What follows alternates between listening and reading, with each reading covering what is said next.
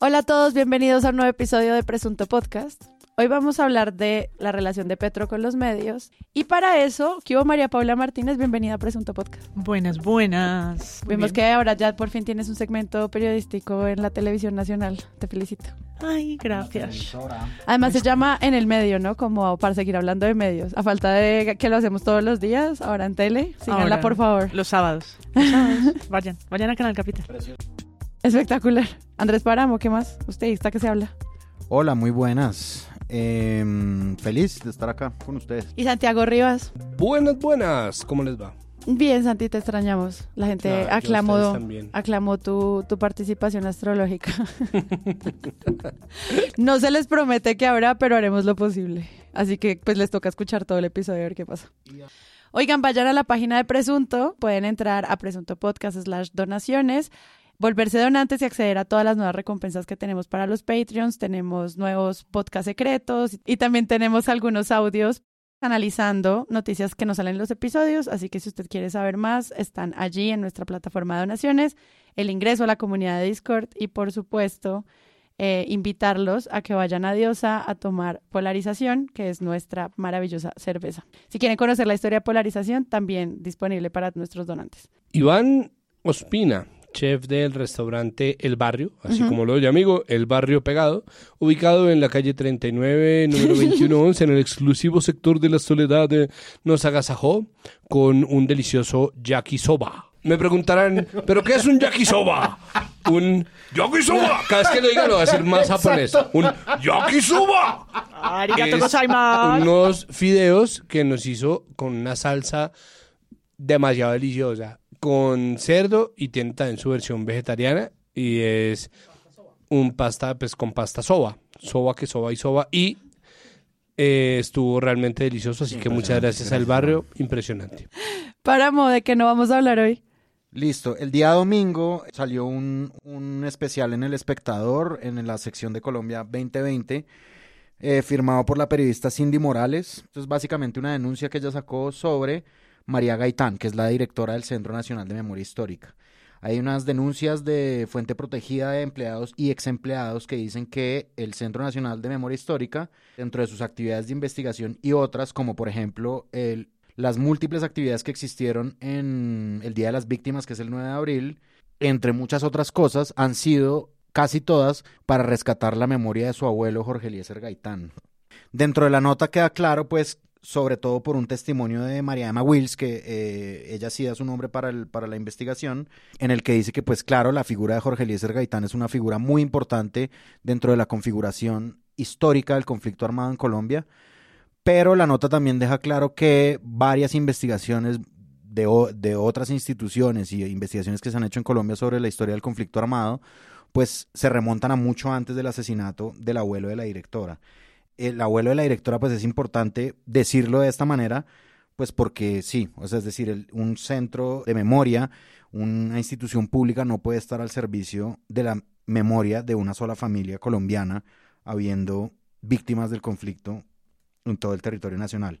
María Maguel dice, la directora del centro de memoria se equivoca y convierte al centro en una institución nepotista que responde a los intereses exclusivos de su familia. Gaitán obviamente fue consultada eh, respondiendo lo que se responde en este tipo de circunstancias, que es, no, no, no es así, ¿cómo se les ocurre? No solo no es verdad, es también mentira. Santiago, ¿de qué no vamos a hablar hoy? las agendas que están refundidas en medio de los incansables debates, empezando por el debate que vamos a, a cubrir hoy en, en este episodio. Eh, hay muchos. eh, corre la tercera carta escrita por artistas de todos los orígenes, tendencias políticas, formatos, disciplinas, etcétera, eh, al presidente Petro para que por favor se ocupe del Ministerio de Cultura, que está en este momento en interinidad con un ministro encargado, que es José Ignacio Zorro. Tenemos una jurisdicción agraria que está en pleno debate y de la cual no se está hablando lo suficiente. Se está ahogando además también en los debates sobre la reforma a la salud. Eso poco a poco va saliendo del cubrimiento. Hay, por ejemplo, noticias como el nombramiento de Norida Rodríguez en RTBC y creo que todo eso está quedando en los márgenes del cubrimiento noticioso que se está dedicando a cubrirse a sí mismo. Y eso pues es me parece que es preocupante. Y ese, pues me imagino que es un tema, yo no sé si como generalidad, pero sí al menos como, como una mirada macro, sí tiene que hacerse. Claro. No, y pues lo que siempre estamos hablando de si los ministros son agenda, pues también la falta de ministros, ¿no? Exacto, pues y sobre todo tiene que existir eh, algún tipo de respuesta y, y creo que eso es parte de lo que viene con la estrategia mediática o con la estrategia de comunicaciones, que no mediática, del gobierno de Gustavo Petro, y es, bueno, cómo vas a abordar las agendas de mucha gente que de verdad te apoyó y no necesariamente porque apoyando a Petro tengan que ganarse algo distinto, porque por ejemplo la carta también está firmada por Julio Correal, que es un tipo de derechas que no le hizo campaña a Petro, pero que también vive de la cultura porque el asunto no es ayudarle a los amigos, sino pues poner un puñetero ministro de cultura. Y María Paula, ¿de qué no vamos a hablar hoy? Yo traje una banalidad eh, de la que no vamos a No es hablar. ninguna banalidad. Podríamos quedarnos en ello. Y iba a decir que dependía del color de su No es corazón, una banalidad. que el de Panamo es azul. No es una banalidad. Y es que salió el ranking de la Federación Internacional de Historia y Estadística. Que creemos en él. Claro, uf, Obvio. súper legítima. Sí. eh, para el fútbol. Sí. Y arroja que Millonarios es Es. el equipo, Lo es. el mejor equipo de Colombia. Es. Y es una noticia, porque en las listas, pues para una lista, un premio. Y adivina, Páramo, el número que tiene en la lista Millonarios. De uno, no, no googlees, no seas no sea, no. seas Juan Pablo Calvás haciendo tiempo en la W. ¿De, de Eh, uno a cuánto? El mejor Listos. equipo del mundo ¿Es es el Real Madrid con Sí. 320 puntos. ¿En serio? ¿Cuál tiene, mi-. ¿Cuántos tiene Millonarios? Es una trivia para, para me bolas. uno del mundo es el Real Madrid. ¿Con cuántos puntos? Con 320. ¿Cuántos tiene Millonarios? Puntos. Arranca en 320 puntos para abajo. Ya. La casilla 48, ¡tin! aparece el primer equipo colombiano, que son Los millonarios. Felicitaciones, Páramo. Sí, me parece importante estas noticias como cuando le preguntan a ChatGPT algo y esa es la fuente de la información. Parece, Entonces ¿no? le, le preguntamos a una inteligencia artificial cuáles eran los tres mejores municipios de Colombia y es como... Y el titular, obviamente, eso es un, titulares un fantásticos. clic. Según la IFFHS. Menos mal. Hasta aquí, hasta este episodio.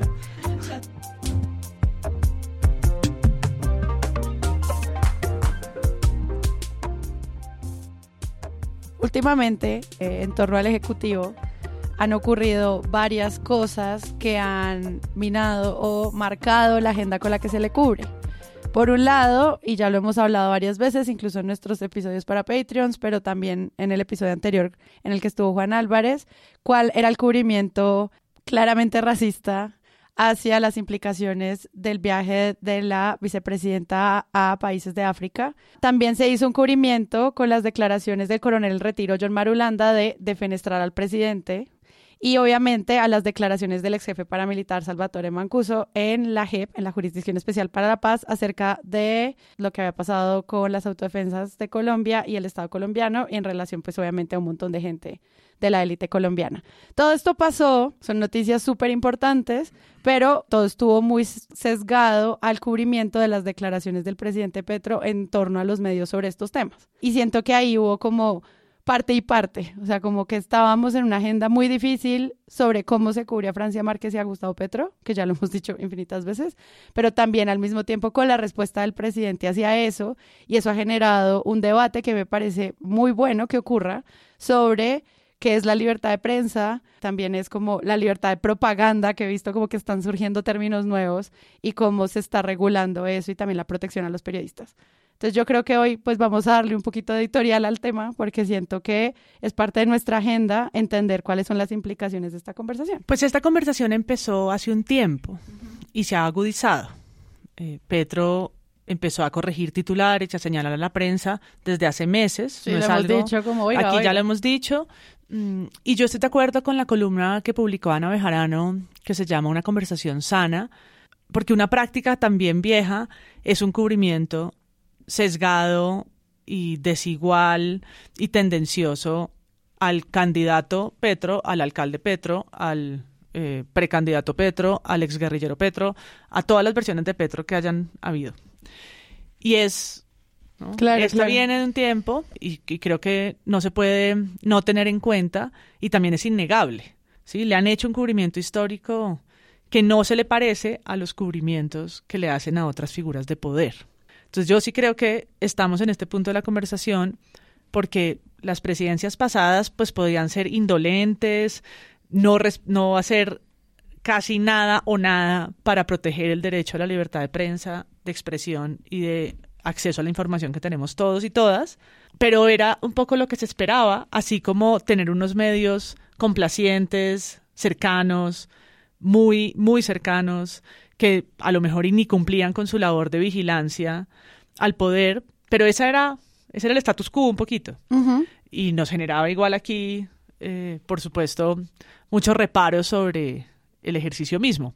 Pero entonces, pues llega un gobierno distinto, llega un gobierno de cambio, y la pregunta por cuál va a ser la relación que va a tejer con la prensa es fundamental. Claro, estuvo siempre. Es fundamental, siempre lo es porque mm. es un derecho eh, por el que se puede medir también la salud de una democracia. Y lo dijimos aquí, yo creo que en las elecciones. ¿Cómo va a ser? En la alcaldía no fue una buena relación del todo, pero ninguno de esos cargos es la presidencia. Una cosa ser opositor y líder de la oposición y otra presidente de la República. ¿Y cómo va a lidiar con algo que sabíamos ya que iba a pasar y era que pues la crítica, los señalamientos, las exageraciones, los estigmas que muchos medios iban a usar con sus narrativas, con su forma de enfocar la historia, pues iban a reparar en cada uno, ¿no? Iban a hacer como hueco en cada una de esas, de esas tradicionales llagas. Entonces, pues yo creo que para seguir con, con, el debate es un, es un momento en el que es necesario hacerse esa pregunta cuando hay un presidente que, como dijo Gustavo Bolívar hoy en, los, en el espacio con Daniel Coronel, utiliza Twitter como su principal medio de comunicación. Sí, sí, sí.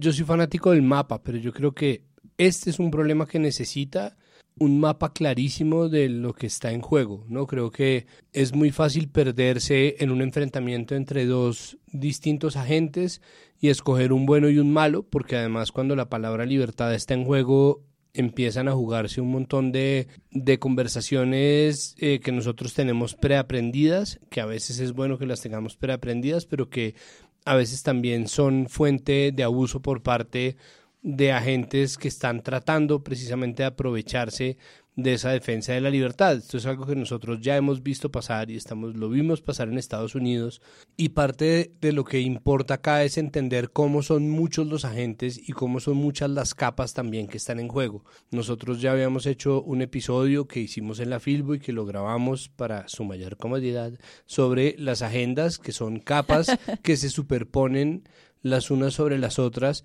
pero a las cuales también se superponen metarrelatos y metanarrativas en donde se busca explicar todo simplemente con una idea, ¿no? Y de hecho el relato periodístico es una metanarrativa, decir que todo es un relato periodístico, pese a que nosotros estamos cubriendo constantemente el relato periodístico, es una mentira. Son muchas más las cosas que están en juego, son muchas más las agendas, son muchas más las noticias y hay muchos hechos verificados y noticias que están ahí esperando a ser publicados. No todo es una opinión y parte de lo que nosotros hemos buscado es que se entiendan los matices y los límites. Pero en este caso es importante tener en cuenta qué lugar ocupan los medios, cuáles medios, cuántos medios, qué lugar ocupan los periodistas frente a los medios, qué lugar ocupan los grupos económicos frente a los medios y los medios frente a los centros de poder, qué lugar ocupa el Estado y el gobierno colombiano y qué lugar ocupa la FLIP. Y creo que si uno tiene muy claro en dónde está situado cada uno de estos agentes, es mucho más fácil o al menos se hace más claro eh, el croquis que nosotros tenemos que seguir para tratar de entender un problema en el cual no hay malos y buenos, o no todo el mundo es necesariamente malo, ni todo el mundo es necesariamente bueno, donde es fácil cometer errores y donde es fácil también perderse y soltar además, y por eso yo utilizaba las agendas perdidas como, la, pues como el tema no tema, perder de vista las noticias de lo que realmente está pasando y que va a terminar determinando nuestro destino y no la conversación en la cual nosotros nos hundimos infinitamente como en uno de esos rabbit holes ah. eh, de internet en el que nosotros estamos ahorita, ¿no? Estamos metidos en esa conversación que tenemos que darla, que tenemos que tenerla, que es una conversación compleja, que nos incumbe y nos atañe y sobre todo este podcast de incumbe y le atañe, pero que tenemos que entender que nos está privando de ver muchas otras cosas que son fundamentales. Sí me ha parecido que Gustavo Petro ha tenido Es decir, que hacia Gustavo Petro ha habido una relación muy hostil de los medios de comunicación. Gustavo Petro es una persona que abarca mucho. O sea, yo estaba leyendo porque eh, obviamente es interesante también saber quiénes son los que rodean al presidente. Yo estaba leyendo un perfil que le hizo la, la silla vacía a Laura Sarabia, la, la jefe de gabinete. Es un, es un perfil firmado por Juan Manuel Flores y en un momento ella misma dice una cosa, la agenda de Duque nunca se conocía, muchos eventos están organizados en torno a la figura del presidente. Él tiene un capital con su presencia porque convoca. A mí me parece que Gustavo Petro sabe muy bien, primero que su presencia importa mucho, por eso es que él sus dos campañas más fuertes las basó en plaza pública y su presencia también importa mucho narrativamente, es decir, él si quiere que en Colombia exista un relato de nación. Por eso es que yo apoyo mucho la tesis de Santiago Rivas de que antes había una memecracia y ahora hay una semiocracia. ¿No? A mí me parece que eso es importantísimo para Gustavo Petro. De hecho, Gustavo Petro lo debe entender de esa forma, no en esa categorización, pero sí lo debe entender en esa forma. Petro también tuvo una relación difícil con los medios de comunicación y Petro tuvo una destitución cuando fue alcalde de Bogotá. Cuando yo veo a Gustavo Petro respondiéndole a Caracol Noticias por el cubrimiento de una marcha, porque eso es lo que estaban haciendo, cubriendo un hecho, y él dice que el medio intenta dividir a la fuerza pública. A mí, sinceramente, eso que dice Petro me parece un delirio, digamos, como salir del cubrimiento de una marcha a decir eso, hay un delirio. Pero el delirio a mí me parece que se explica, no se justifica. O sea, yo no creo que Petro debería estar corrigiendo los medios de comunicación, pero se explica, digamos, lo que, lo que, el delirio que él tiene como de, de, de, de que puede que le pase algo. En la alcaldía, en efecto, le pasó y lo destituyeron y en principio lo inhabilitaron para ejercer política durante 20 años o algo así, que fue la decisión del procurador Ordóñez, que después eso todo se reversó. Eso por un lado. Por el otro, yo creo que sí existe y sigue existiendo, así nos digan bien pensantes, así nos digan... ¿Cómo es que me dijeron? Eh, golpista hablando. Golpista hablando, nos dijeron a Juan Álvarez y a mí. A mí me parece que la Flip también tiene una labor, la Flip hace una labor desde hace mucho tiempo yo de esto quisiera rescatar un tuit de Andrea Aldana, que no es precisamente una periodista del establecimiento, no es precisamente una eh, periodista que haya heredado algo como, estoy usando digamos como las categorías que se usan y las estoy usando con el mayor respeto además, no lo es, no es una periodista que pertenezca como a la derecha de los medios de comunicación. Y ella dice, esto, mi periodismo es independiente, las fuerzas militares me han agraviado y la FLIP siempre me ha defendido. No hablo de comunicados, sino de defensa que se adelanta en juzgados. Mi apoyo total a la FLIP. Yo creo que cualquier persona que haya hecho un cubrimiento en una zona roja, digamos, que es mi caso, por ejemplo, sabe cuál es la labor que tiene la FLIP inmediata. O sea, es decir, uno les puede llamar a cualquier hora del día y ellos están ahí pendientes de uno. O sea, y también lo mismo pasa con defensa, ¿no? Es decir, defensa de uno como periodista. A la Flip Blanc malinterpretado como un juzgador de los contenidos de los medios, ¿no? Como, ¿y por qué la Flip no dice nada sobre la portada de semana o lo que sea? Sí, un comité de ética. Un comité de ética mediática. También hay un, un fotoreportero que se llama Gerald Bermúdez que ha pedido y pedido y digamos que hasta donde tengo entendido, él está organizando o está ayudando a organizar un gremio que pueda encargarse también de cosas de ese estilo. Pero pedirle a la Flip un poco más de lo que ellos pueden dar es difícil y la Flip lanza banderas rojas. Pero Eh, ni siquiera es de lo que puedan dar, es que eso no les corresponde. Exacto. No es como, porque si tú le dices como en el verbo poder, que es como si no quisieran, pero es que no tiene que ver con, esa, con el objetivo. Sí. Porque es una organización de la sociedad civil que desde hace 25 años eh, tiene, tiene por mandato la defensa de esos derechos, entendiéndolo, eh, entendiéndolo que defender el periodismo es defender la existencia de muchos medios y no la calidad periodística misma llevada como a los debates de acá. Pero eso se conecta muy bien con la columna muy buena que escribió Carlos Cortés al respecto, donde dice que se necesita o que hay una suerte de debate pendiente para que junte a las universidades, a la sociedad civil, a los gremios de periodistas, al sector mismo, a los propietarios de los medios y que se sienten porque si hay una solicitud de una suerte de tribunal, comité, organización distinta de la que tal vez pueda participar de esa junta, la FLIP con todo su conocimiento, porque las audiencias están reclamando un espacio en donde se pueda mirar los periodismos que hacemos y por qué, las maneras como configuran o no estereotipos, imaginarios, el racismo, la falta de lectura de ciertas realidades, no, es, eso es un hecho. Que el periodismo tenga faltas por acción o omisión es innegable. ¿Dónde se están tramitando? Es la pregunta. ¿sí? Deberían existir en las democracias de hoy espacios donde pensar cómo, no como hace 30 años cuando no existía la mitad de las cosas que existen hoy, sino, y son esos debates éticos como ya viejos, ¿no? Que llaman a la objetividad y a no sé qué, unos valores que, ¿no? Que hoy se quedan cortos, unos posmodernos, que tengan en cuenta que estamos en la edad de Twitter presidentes, eh, telecomunicaciones, Elon Musk, Meta, clickbait, eh, inteligencia artificial, que traigan todo eso que no poco circula, orbita por ahí y lo traigamos y lo conectemos con el derecho a la libertad de prensa, con el derecho a la libertad de expresión y veamos cuáles son los retos que llevan estas mismas, como suerte, tecnologías a, a, estos, a estas regulaciones. Y María Jimena Duzani y Daniel Coronel también hicieron ese llamado. Tengamos el debate, dijeron. Abramos el debate. En el reporte Coronel, en el que de alguna forma juntaron como la W Radio, Cambio y, y eh, a, fondo. a, fondo. Y María Jimena dijo, tengamos el debate tengamos el debate. Nadie está defendiendo que el periodismo sea infalible y que esté haciendo un gran trabajo y que por eso no se le pueda señalar. Pero estamos advirtiendo las consecuencias posibles de esos señalamientos, que se hagan desde el Ejecutivo. La pregunta por si debería estar Petro corrigiendo medios, cuál es la relación que podría él tejer y los espacios donde podrían darse esas discusiones con él o sin él. Él no es un ciudadano preocupado, ciudadanos preocupados nosotros que podemos tener este espacio cada martes y, ¿no? Señalar y decir y, ¿no? Como curar información. ¿Ese es el trabajo del Ejecutivo? Mm, no. ¿Qué consecuencias tiene que le dé tanto poder? Y yo cierro con esto, que fue como un hilo que encontré en varias de las columnas que me llamaron la atención y es algo que la Flip ha dicho mucho. De hecho, así tituló una de sus revistas y es El periodismo no es el enemigo. Y parece como una frase ya pues eh, de cajón, pero que creo que tiene más vigencia que nunca, porque Petro sí de alguna manera está graduando a la prensa de, enemiga y realmente no somos tan importantes. Un tuit de Caracol no va a dividir la fuerza pública. Un medio no divide la fuerza pública. Yo no quiero decir que los medios no puedan hacer parte de los actores que impactan la opinión pública.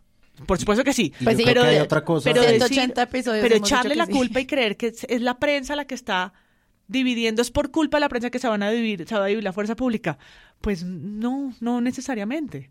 No, es que es culpa de la prensa que van a bajar a un... No, no, no, eso ya no estamos en Watergate, ¿no? Están otros tiempos. El community manager de Caracol que puso ese mensaje, como decían Coronel y, y María Jimena, no tenemos tanto poder. El asunto es cómo estamos entendiendo los poderes de los nuevos poderes que tienen los medios, los nuevos poderes que tiene una arena como Twitter y el poder que tiene el presidente y su responsabilidad frente a la relación con los medios en una democracia que por mandato él tiene, como bien puso en su, en su tweet de respuesta a la Flip, por mandato constitucional, en el artículo 20, él mismo, como jefe de Estado, tiene ese deber de protección a esa libertad de expresión, de prensa y de acceso.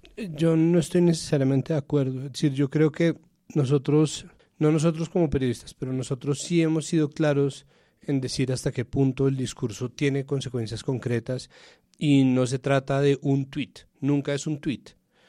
Son noticieros de tres horas al mediodía y después una emisión a las siete de la noche y después una emisión a las once de la noche en donde se repiten una y otra vez las mismas cosas y son además desinformaciones que terminan convirtiéndose en sesgos que se deforman y se convierten en cadenas de WhatsApp en las cuales se habla sobre el apocalipsis de las cosas, pero además de eso, y creo que eso es algo que la gente ha evitado mencionar y que es importante tenerlo en cuenta, los medios de comunicación en Colombia nacieron de la mano, y esto, por ejemplo, lo relata Isis Giraldo en su blog, yo lo tengo escrito en mi libro, eh, acá a Colombia consiguieron todas las librerías y eh, mucha otra gente está la presentación en vivo. la presentación en vivo, exacto. Es mejor monólogo que libro, entonces ni lo compren. Perdón, planeta. Pero...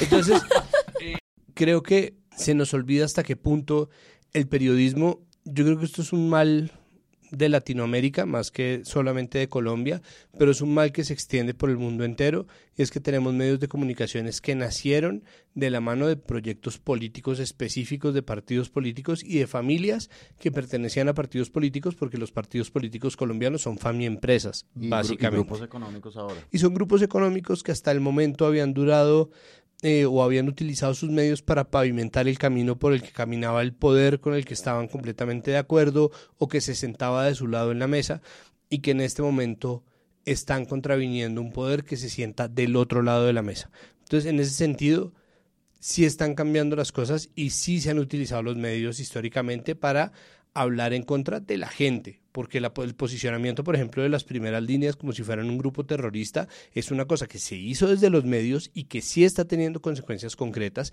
que está produciendo además un relato en el cual se escuda el accionar y la omisión también de la Fiscalía General de la Nación. Mm. Entonces no es como que los medios de comunicación no tengan poder, no es como que el periodismo no tenga poder. Creo que nosotros tenemos poder y mucho, pero, y ahí yo tratando de hacer el mapa de esto en mi monólogo del lunes, hice una lista de cinco cosas. Una es, la primera es que no existe la objetividad, lo segundo es que ningún periodista tiene la verdad revelada, es decir, en este momento la verdad como noción no existe. La tercera es que la solución no está en acallar voces, porque es que ahí es donde empieza una tensión muy peligrosa, porque entonces desde, entre comillas, la gente se empieza a pedir en Twitter que se cierre tal o cual medio o que haya una agencia regulatoria desde el Estado, entonces no, o sea, el silenciamiento no es de ninguna manera la respuesta a eso. Lo otro es que cualquier arbitrariedad que uno garantice para uno, se le está garantizando también al otro y que toca recordar en ese sentido que mentir es legal, es decir, mentir es legal y no se puede ilegalizar porque mentir puede salvar la vida de la gente.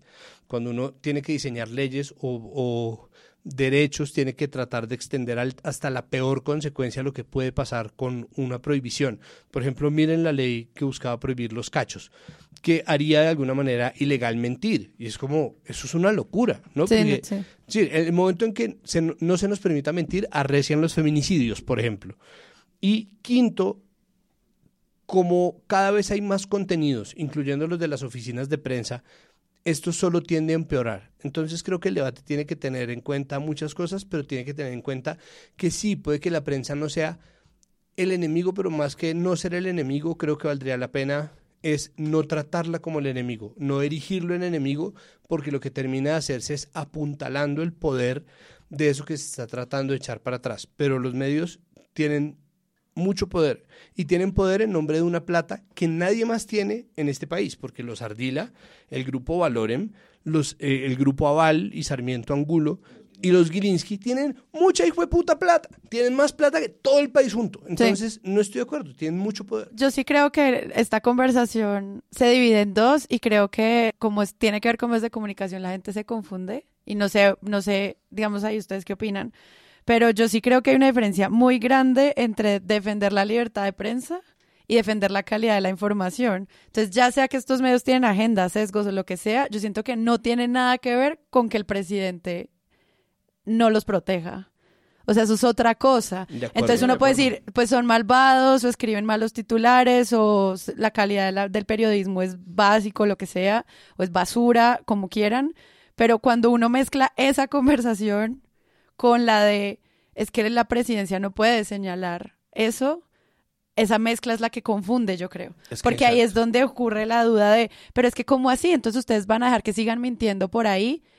Es que ese no es el punto. O sea, de eso no se debería hablar cuando desde la presidencia la persona más importante de un país no garantiza los derechos de la protección de la prensa que está dentro de su mandato constitucional. Ah, no, absolutamente de acuerdo. pues, o sea, hacemos 184 episodios sobre que la prensa es mala, listo. Pero es que esta idea de la presidencia, yo creo que se tiene que medir desde otro lado, más desde el del tema de derechos humanos. Y porque si esta conversación la estuviéramos teniendo en Finlandia o en Suecia, pues sería otra la manera de abordarlo. Porque en este país sí han matado a 165 periodistas por razón de su oficio. Ajá. Muchos, muchos más que en casi todos los países del mundo. ¿no? Nos, nos, peleamos ese horroroso eh, puesto de arriba en la lista con países como México, ¿no? y ni siquiera en esos números. Exacto. Solo digo en los actuales, siendo todavía un país en el que aparece siempre en las listas de, de periodistas sin fronteras como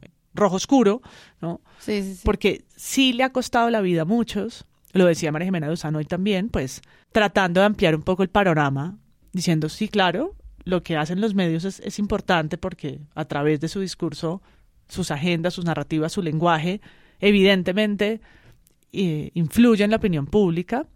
Es verdad que hubo entonces medios que en el paramilitarismo decidieron entonces jugársela por un relato y, tiene todos los reparos, pero no puede ser que todo el periodismo bajo un mensaje presidencial quede metido como, ah, claro, ¿no? Arrodillados al paramilitarismo como contribuyeron a un genocidio.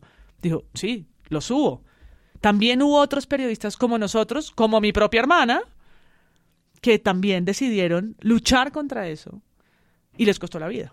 Entonces, no, no son todos, no es el periodismo que participó del genocidio y metemos ahí a toda la banca de periodistas Hmm. y, y todos se zampan el tartazo por igual, sino, bueno, ¿no? Hay, hay diferencias, hay diferencias, se las, se las han jugado Sí, sí, sí. eh, y la necesidad de proteger esa coexistencia es realmente el, el debate. No hay que olvidar los intentos que los medios han hecho justamente por eso. A mí me parece, por ejemplo, que los medios, muchos medios de comunicación eh, se alinearon durante el gobierno pasado para construir una narrativa que Iván Duque escogió que fue hacer enemiga a la gente, el pueblo. En verdad, sí, yo lo digo aquí sin ánimo proselitista, digamos. Na- nadie, nadie te va a entrar a defender a Duque, tú fresco. Pero, No, y sobre todo tampoco vamos a votar por ti. voten por mí. Ah, yo te Para moda. ¿Por qué no votar por Andrés? Pero claro, yo digo como obviamente hay una muy grande diferencia entre la forma en la que reportan una protesta de los, de los militares retirados como un hecho, ¿no? Los militares vinieron a esto y dijeron esto y pidieron esto. A la forma en la que Caracol Noticias, la misma cadena de noticias, cubría las marchas del paro nacional. Indígenas versus ciudadanos, por ejemplo, una vez titularon eso en un, en un, en un, banner. No hay que olvidar eso, es decir, porque en ese momento sí eran los vándalos que salían a, a- a protestar y a esto sí no se le cuestiona nada, solo lo cubren como un hecho. Así se hayan montado en la estatua de Bolívar, etcétera, hayan, hayan dicho lo que dicen, cubre como un hecho. Y eso sí me parece que son matices que no hay que olvidar dentro de esta crítica a los medios que sí es muy necesaria hacer. Yo lo que digo es como, retomando lo que dice Santiago, los medios igual tienen intereses y a mí sí me parece una labor todavía no lo suficientemente hecha de recordar ese tipo de cosas. Es decir, como que el hecho de que esos exmilitares salgan y digan ciertas cosas sí se narra como un hecho. El hecho de que unas personas salgan contra un gobierno no se narra así. Y eso sí es verdad y eso pues no se puede tapar así. Ahora, digamos, como retomando también lo que decía María Paula de eh, agrupar a los medios dentro de un dentro de una misma cosa, pues no, digamos como que aquí estamos tratando es como de elevar los matices, ¿no? Como de saber, por ejemplo, esto es también una videocolumna que publicó Ginette Bedoya en El Tiempo, diciendo, hay periodistas del tiempo que hemos denunciado el paramilitarismo y hemos sido víctimas del paramilitarismo. O sea, es decir, no todos los periodistas del tiempo, y yo creo que eso es claro, digamos, el subtexto, hemos sido serviles al paramilitarismo, ¿sí? Pese a que si uno se fija un poco en las denuncias que hace Salvatore Mancuso, y en eso yo estoy de acuerdo con Isis Giraldo, la mayoría de los medios no se fueron a analizar o a ver qué era lo que había publicado el tiempo, que sí existe, me parece a mí, una... em, sí, una, una, como una defensa irrestricta dentro, pues digamos, cuántos espacios hay de crítica de medios en Colombia. Y pues si uno se pone a revisar los editoriales que se publicaron por la época en que Mancuso hace la acusación, uno se encuentra, por ejemplo, con un editorial del tiempo que se titula, un editorial, es decir, no una nota de Francisco Santos, que es, es distinto. la voz del periódico. Exacto, es la voz del periódico que se llama Buena Unidad. Está fechada el 21 de abril del 97, firmada por Redacción El Tiempo. Eh, esta fue una de las notas que circuló los días, el día en que Mancuso dio esa declaración. Al parecer sí es un editorial del Tiempo, pues porque no tiene autor. Pues esperemos a ver alguna aclaración del tiempo, porque también es que hay que hablar sobre esto y en eso Isis Giraldo tiene toda la razón. Y es como, listo, se fueron con el tuit de Petro sobre el genocidio, em, que ha sido cuestionado por parte de, em, la Flip, de la misma Ginette Bedoya, pero digamos como que también hay que hacer un análisis de lo que se publicaba en esa época y entender cuál era esa época. Y yo sí me sorprendí cuando vi ese, ese, ese documento que yo asumo que es un editorial del tiempo, aún no lo sé, pero el texto empieza de la siguiente manera. Cuando el elemento civil se agrupa y les presta su ayuda a aquellos que con las armas oficiales combaten a la delincuencia, es seguro que un buen parte de batalla se puede rendir en poco tiempo. ¿Eso quién lo escribió?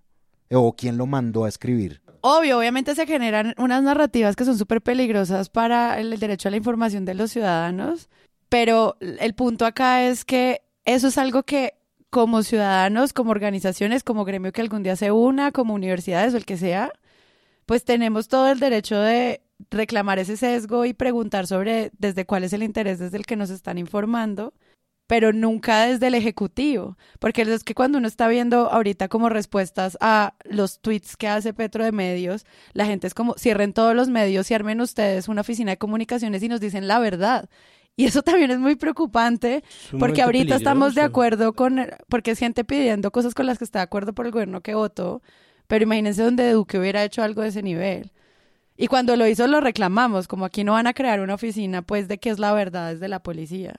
Pues es que el Ministerio de la Verdad es una cosa orwelliana, es una figura orwelliana. Y puede ser un periodismo en serio de muy mala calidad, pero la pregunta es cuál es el lugar de Petro ahí. Pues, absolutamente de acuerdo porque nosotros estamos olvidando los matices que son finalmente lo que nos permite a nosotros hacer una lectura real de esto. Entonces es muy fácil de nuevo establecer una lectura maniqueísta y pensar que porque los periodistas salen, salimos en defensa de la FLIP, primero además ahora hago parte del comité directivo de la FLIP, pero antes de eso, e incluso si eso nunca hubiera pasado, mi agradecimiento con la Flip después del asunto con Juan Pablo Vieri es infinito, ¿no? Y la gente fácilmente olvida 27 años de historia, ¿no? En los cuales se ha defendido a periodistas de todos los orígenes, incluso los que después salen a rajar de la Flip, o cualquier otro que después sale a rajar de la flip, como lo ha hecho Vicky Dávila, como lo ha hecho Luis Carlos Vélez, para después, cuando la gente se enfurece con ellos, salir a llamar a Jonathan Bock a que por favor los defienda, porque la gente, las sordas petristas, ¿no? Entonces, ese tipo de cosas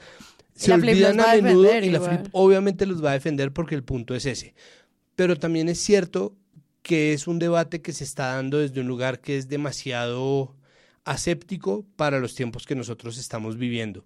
Y eso yo creo que es el primer punto de ese debate. Pero ese borrado de los matices, es decir, ese ignorar, por ejemplo, que al interior de los medios existen jerarquías que ponen a unos periodistas del lado de recursos humanos y al resto de los periodistas debajo de la línea de recursos humanos, algunos periodistas a decir quién sí y quién no es contratado, quién sí y quién no sigue, quién sí y quién no asciende, como pasa dentro de los periodistas deportivos, ¿no? Que hay muchos de los de vieja escuela que dicen, no, es que se no lo dejaron subir. No lo dejaron subir, ¿no? Eso es una locura. Entonces, claro, esas escalas del poder finalmente son los que configuran un verdadero problema y el punto está ahí, en el poder. Y los editorialistas y las voces de los periódicos y las familias, como la familia Santos, que en ese momento todavía era propietaria del tiempo, son las que se tienen que hacer responsables de ese tipo de posiciones. Daniel Coronel alguna vez dijo con toda la razón que los periodistas son mejores que los medios. Y eso en Colombia se ha probado cierto una y otra vez. Mm. Y Petro, y ahí está el problema, está participando de ese borrado de los límites. Pues es que él es el que está disparando la conversación. es el que está desviando la conversación hacia un lugar en el que se deslegitima aún más el trabajo de los medios y de la prensa. Aún más, porque es que hay mucha gente, o sea, hay mucha gente que cae por el lugar en el que está. Eh, hay mucha gente a la que le dicen, ah, usted está trabajando en no sé qué, y es como bien, es gente que tiene que sostener una casa, una vida, pagar recibos, comprar comida, ¿no? Pero tiene, le salió un empleo en RCN y resulta que es un periodista eh, eh, que no es sesgado hacia el uribismo, que no está sesgado por las líneas de Ardila que cubre otra fuente y termina cayendo ahí. Eso es una generalización. Pero cuando Petro habla, borra completamente las líneas entre una cosa y la otra y de repente, no, de repente Daniel Coronel y María Jimena Duzán y Ricardo Calderón y todo el mundo termina exactamente del mismo lado. Él es el que está terminando a arrinconar y ese discurso es muy peligroso porque es que ese borrado de los límites lo que está haciendo es. Entonces yo no creo que Petro vaya a tornarse dictador ni que vaya a él decidir el Ministerio de la Verdad, que si lo hace, pues obviamente hay que salir a repelerlo. Pero él está abonando el terreno para que alguien que sí quiera alguien que sí quiera desde el autoritarismo extremo salir a crear un ministerio de la verdad con un ministerio de las TIC que ya tiene control sobre la regulación de las comunicaciones porque la CRC la puso Duque al servicio de Mintic, puede hacerlo. Es decir, él está abonando un terreno en el cual toda la prensa va a quedar exactamente del mismo lado y cuando todo el mundo queda del mismo lado, lo que se, lo que se está forjando es una guerra. Y esa guerra de no, ¿qué pasa? Por no contemplar los matices, por no entender la historia de la flip, por no entender la labor ni la importancia de la salvaguarda del derecho a la libertad de prensa, libertad de opinión y la libre consecución de información, hmm. es lo que termina configurando un problema que puede derivar ahí sí en violencias que ya hemos visto, como bien dice MP, en este país pasar una y otra vez. Entonces, si un periodista tiene que preguntar, o mejor dicho, si un periodista se queja porque está amenazándose su vida y la gente le pregunta de qué lado está para ver si eso sí importa o no, si vale la pena protegerlo o no, entonces estamos jodidos. Claro. Entonces, ahí sí, es mejor lidiar con los mentirosos, ¿no? Es mejor lidiar con las mentiras, recordar que mentir es legal, que la verdad en este momento no existe, y seguir creando un, un ecosistema que es complejo, pero que al menos se ejerce o se crea en defensa de los derechos humanos de quien lo haga bien y de quien lo haga mal, porque nadie tiene que morir por haber dicho un, o por tener un sesgo de opinión o por cualquier tipo de, desinformación en la que además todos estamos incurriendo. Claro, y no caer como en la eh, como en una falacia de pensar que lo que haga Revista Semana tiene las mismas implicaciones que lo que haga la declaración de un presidente de un país. Porque esa comparación también es desinformante en tanto el trabajo de ellos es hacer las declaraciones que quieran o consideren apropiadas para la línea de su medio, sea cual sea, nos guste o no, y las del presidente, pues en el fondo es cuidar que sus declaraciones no afecten los derechos de otros. Y es una reflexión sobre la libertad. Entonces, ¿quién es libre de decir qué? sí, exacto. ¿Es la prensa libre en un país como Colombia? Pues la respuesta de entrada es sí, ¿no? Es una democracia con un ecosistema que no es tan plural, que podría ser más diverso, pero que tiene una suerte de garantías para ejercerlo. Que entradas a mirar, pues, ¿no? Las amenazas, los informes de la FLIP dan cuenta de un escenario que es difícil, complejo, pero de la efervescencia de medios, de la existencia de medios, de la coexistencia de medios eh, distintos, ¿no? Libre para una prensa es que pueda decir no importa qué sobre un presidente, no. Libre quiere decir que entonces Caracol puede hacer impunemente una nota de una audiencia que nunca pasó, como la del Pollo Carvajal, y probablemente impactar una candidatura que iba al éxito como era la de Gustavo Petro, eso no quiere decir que entonces bajo la sombrilla de la libertad eso es válido y es un ejercicio al que no debemos criticar. No, ¿no? creo que el ejercicio de la libertad es poder precisamente señalar que ese medio que existe, que tiene un, propietario y que su propietario tiene unos intereses en A, B, C, D, E, F, G, H, I, ¿no? Todos los que están en el grupo Valorem, cometió un error y faltó a su ejercicio y la misma libertad nos permite hacer esa crítica y poner a los medios y le permite al director de ese medio hacer una rectificación chafa y pobre como la que hizo y a nosotros decir no me, no me pareció suficiente y por supuesto si nos da la gana cambiar el canal. Eso todo lo cobija el mismo sentido. Mm. ¿Cuál es la libertad de expresión del presidente? Que a mí me llamaba la atención hoy escuchando a Gustavo Bolívar que paréntesis me pareció un invitado particular, por decirlo menos, Cualquiera, a la mesa, pues porque sobre este tema no entiendo porque es la fuente idónea escogida por Daniel Coronel y Ana Bejarano para ocupar ese espacio, o probablemente por Daniel Coronel, porque los invitó a los dos realmente, en el que Gustavo Olivar dice, a la pregunta que le hace a Ana muy buena, le dice, ¿usted qué opina del uso de Twitter del presidente Gustavo Petro? La está preguntando como por su libertad de expresarse en esa plataforma, libertad que tenemos él y todos los demás. ¿Usted qué opina? Entonces él dice, sin que le duele un dedo, me parece que es muy necesaria. Los, el Twitter de Gustavo Petro se ha convertido como en su medio de comunicación. El medio de comunicación eh, muchas veces es ligero con lo que él dice, muchas veces tergiversa, otras veces da otras interpretaciones. Él siempre tiene que estar aclarando, porque sucede que cuando Gustavo Petro eh, comete alguna imprudencia, enseguida se transmite por los grandes medios de comunicación, pero cuando está transmitiendo muchas cosas importantes para el país, que bajó la inflación, que subió la inversión extranjera, que, bajó el desempleo, pues prácticamente eh, ahí lo que él está haciendo es comunicando porque se da cuenta que la prensa, no sé si eso sea, vamos a hablar de un sector de la prensa, eh, y no sé si eso sea cierto, no pareciera estar interesada en que a él le fuera bien, esa es la percepción. Él tiene en Twitter su propio medio de comunicación. y, y elaboró, ¿no? Y argumentó pues su, su idea.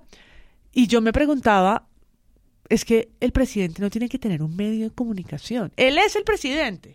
Tiene acceso a los medios, a espacios eh, mediáticos primero, para Y hacer sus y le han dado- alocuciones. Le han dado entrevistas largas. Tiene además a los medios en donde hay entrevistas, espacios, prensa escrita, televisión, toda, que va a escuchar cuando el Ejecutivo habla. No quiere decir pues ponerle un eco, pero como así que el presidente tiene su propio medio de comunicación? ¿De cuándo acá?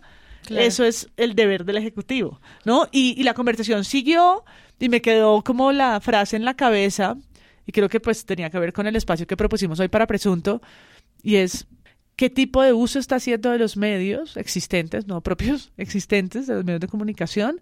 Ha dado entrevistas muy largas, no ha sido un presidente que no dio entrevistas como lo fue Duque. No, no es un presidente hermético Las da y le gusta darlas. Y, y, y foguea bien. Y, y foguea bien. y y foguea se bien. le quejan además Pero- porque le da muchas entrevistas a semana. Yo he visto Julio- muchos. eh, Julio le dice, para que no diga que es un relato periodístico, presidente. Es decir, a él le dan espacio. Pero hay una cosa de lo que dice María Paula que me parece importante, aprovecho que tengo un abogado en la mesa, sobre las rectificaciones y las, las organizaciones y los ciudadanos pueden usar la rectificación como una figura que existe para la protección del derecho a la información. Hay procesos para eso y las rectificaciones son muy valiosas, están ahí, están diseñadas, tienen un protocolo. Si el presidente tiene o no que ajustar cuál es la información que se está dando desde el Ministerio del Interior o cualquiera que sean los ajustes que le está haciendo, porque usa Twitter cuando hay procesos legales que ya están diseñados, que están cerca de la protección del derecho a la información que se usan. O sea, yo pienso que hay procesos en los que uno sí le puede decir a un medio, diga la verdad, y el medio tiene que usar el mismo espacio y todos los procesos de rectificación para que eso ocurra, que no ocurren desde el otro lugar público del Twitter en el que se está señalando a los medios. O sea, sí hay procesos. O sea, yo no estoy diciendo, no se le puede decir a un medio fallaste. Lo que pasa es que hay procesos diseñados para eso. Hay una línea retórica habitual y es entonces cómo se va a defender el presidente Petro de los ataques que le hacen. Y entonces como, primero que todo, Petro no, no tiene que defenderse, Petro tiene que hacer cosas y tiene oficinas de prensa que pueden mover sus agendas. Segundo, Petro puede incluso anticiparse, es decir, anticipar la defensa y hacer una estrategia de comunicaciones.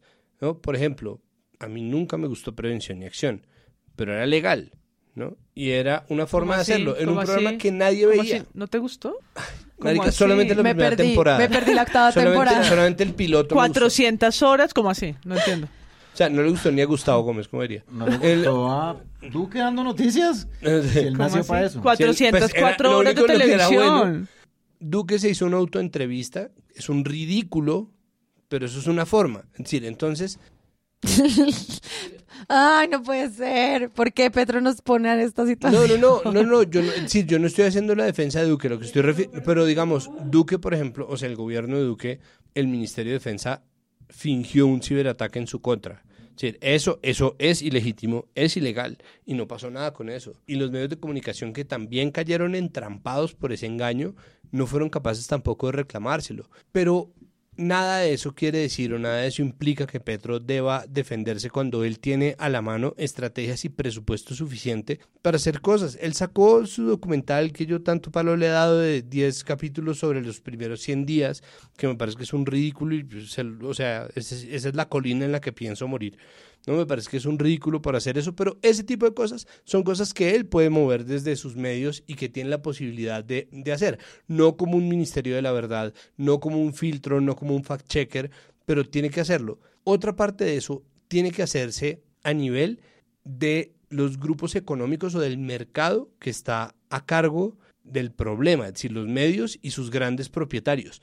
Otra parte tiene que hacerse al nivel de los periodistas y yo en eso estoy de acuerdo con Gerald Bermúdez, pero además de eso, Pedro Vaca y yo propusimos hace un montón de tiempo, en 2019 o comienzos de 2020, que se hiciera una cooperativa precisamente como una estrategia para garantizar la independencia periodística, pero también para garantizar el sustento de gente que pudiera caer Porque la primera violencia es económica, o sea, la violencia física es un puto problema, es un riesgo real latente en Colombia, pero la primera violencia es económica, porque si uno no le cayó bien al periodista que es el director de la mesa de la mañana de su emisora, o si uno tiene alguna desaveniencia con el periodista que es el chacho y que funciona como la oficina de recursos humanos, lo sacan. Es muy posible que lo saquen. Y de ahí en adelante empieza un sistema de autocensura que toca prevenir no solamente eso, el silenciamiento que MP ha documentado 700 veces en estos capítulos nuestros de tantos municipios en este país, que tiene más o menos 1050 municipios, de los cuales más o menos 700 no tienen un medio de comunicación, lo cual hace que la gente en Titiribí, Barranco de Loba y Uciacurí sepan más sobre lo que pasa en Transmilenio que lo que pasa en Titiribí, Uciacurí y Barranco de Loba. Entonces, ese tipo de cosas son importantes tenerlas en cuenta a la hora de pensarnos en Bucaramanga, pueden pensar Bucaramanga, es como lo que pasa en Bogotá es lo que pasa en todo el país. Ya van a meter ahí Transmilenio por las 78, ¿no? Entonces, es una cosa que uno dice, bueno, no, e, ese silenciamiento que es sistemático tiene que solucionarse de alguna manera. Entonces la propuesta de Gerald pues es buena en la medida en que sí es colectiva la salida y otra parte tienen que tenerla las audiencias. El problema es que las declaraciones de Petro también terminan desequilibrando la relación con las audiencias porque en nombre de ese abstracto de el pueblo, ¿no? El pueblo versus las élites. Lo que termina haciéndose es jalando o tumbando la balanza del discurso general y no porque no sea legal que, que, Petro lo haga, sino porque eso genera unas implicaciones que directamente afectan la vida de quienes trabajamos en medios así estemos la mayoría de las veces de acuerdo con el gobierno de Petro, como nos pasa a nosotros. Es que nosotros nos han acusado de ser petristas, nos han acusado, ahora nos acusan de ser golpistas blandos por Una culpa vez nos, nos, nos, dijeron, me desuscribo por fachos. Y yo, ay, no, amigo. Sí, pues no, pues yo he pasado de ser uribista enclosetado a ser uno de los agentes de George Soros para la instalación del comunismo. O son los Ay, me dijeron no, duquista. Yo era la única duquista del planeta. Ni siquiera Duque era duquista. Ni la mamá de Duque es duquista. Ah, sí. Ni la mamá de Duque, sí. La mamá de Duque es mamá de Duque. No, pero por eso, eso que tú dices, por eso es tan importante lo que dice la Flip en el comunicado sobre que le piden a las personas en política abstenerse, hacer declaraciones que socaven la confianza del público en los medios como una institución democrática y que pongan en peligro la seguridad de los periodistas. La pregunta que Petro debería responder claramente a las preguntas que le hace la Flip es, y a los usuarios y a todos nosotros, como hola Petro, si escuchas presunto, es ¿En qué momento tu deber constitucional protege a unos y no a otros? Y que lo diga. Parte de la declaración de Gustavo Petro de lo que el entrecomillado es el genocidio nos impide y les impide a los medios y toda la agenda mediática se vuelca hacia él porque Petro es muy bueno haciendo todas las cosas sobre él y deja a un lado de verdad el análisis que se puede hacer y de verdad el análisis que se puede hacer por parte de los medios de comunicación, la reflexión propia sobre escritos como el editorial del tiempo o la columna de Francisco Santos. Pero sí, es decir, hay un debate pendiente igual.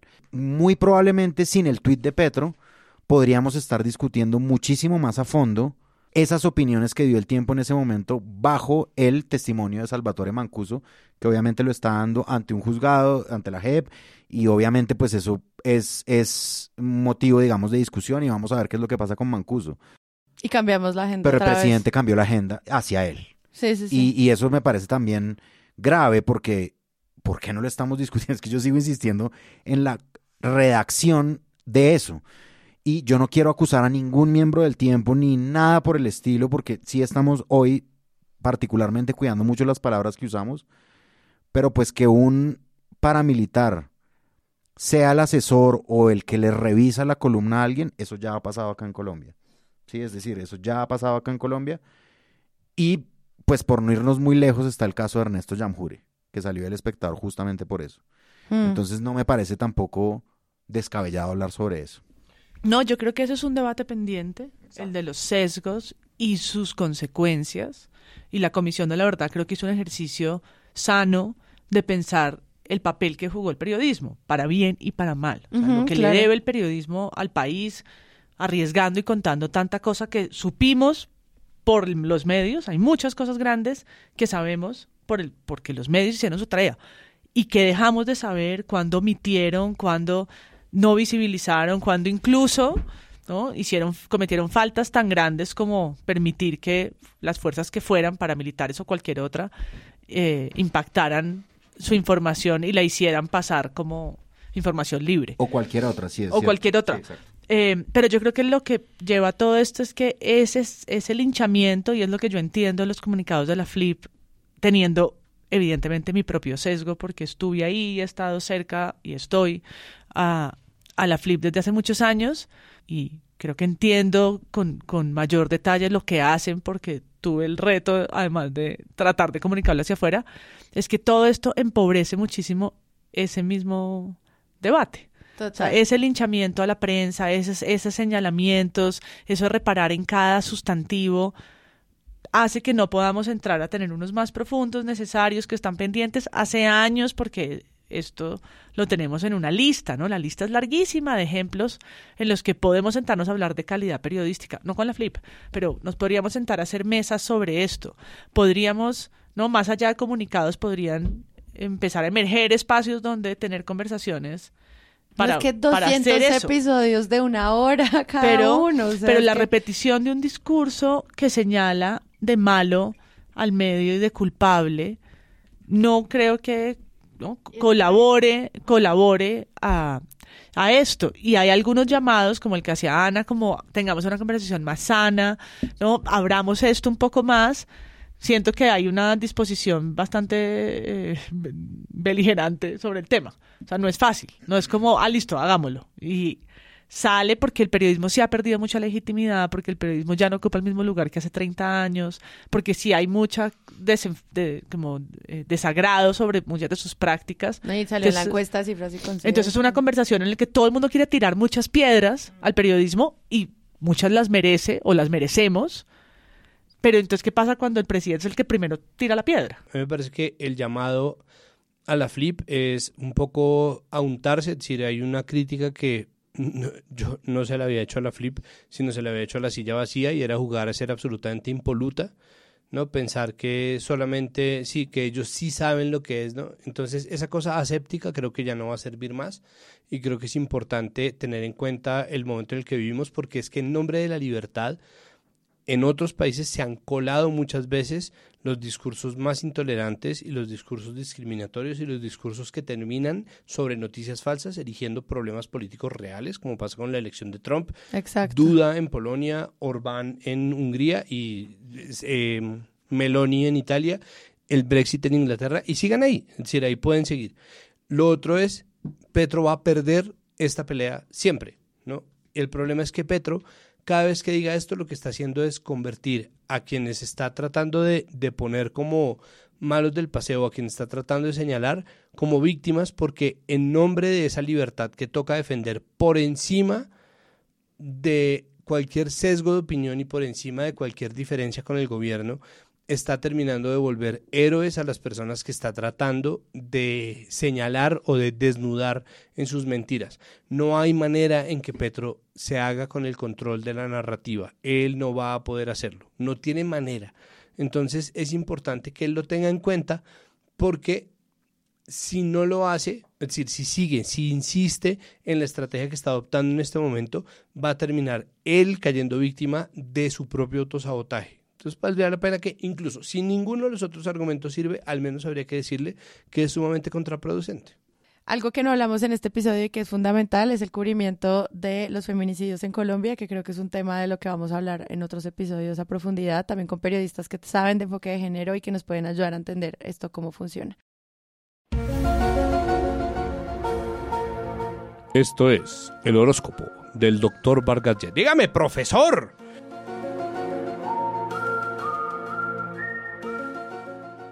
Bueno, les traigo a los signos zodiacales qué cortina de humo les queda mejor. Aries, llamativo baile de Francia Márquez en su viaje al África. ¿Qué le pasa a esa señora de fiesta? Eso parece un baile folclórico. Tauro, este podría ser el inicio de destruir a los medios y tomar el poder como en Venezuela dice JP Hernández. Géminis, Millonarios, mejor equipo de Colombia. cáncer. ¿Por qué mejor Petro cortina de y. Francia Márquez mejor cortina de tienen humo. casas gigantescas? Leo. Francia Márquez se fue de safari. Virgo. Viaje de Francia Márquez a África tiene 58% de desaprobación. Ya era hora que se pronunciara Colombia. Libra. Capturan en Guatemala al líder de la Mara Salvatrucha buscada por el gobierno del presidente Bukele. Escorpio. Petro no reacciona ante llamativo baile de Francia Márquez. ¿Qué le pasa a esa señora? Sagitario. ¿Ya vieron a Lina Tejero comiendo empanadas? Baila ve, huevón. Capricornio. Los escandalosos gastos del viaje de Francia Márquez al África.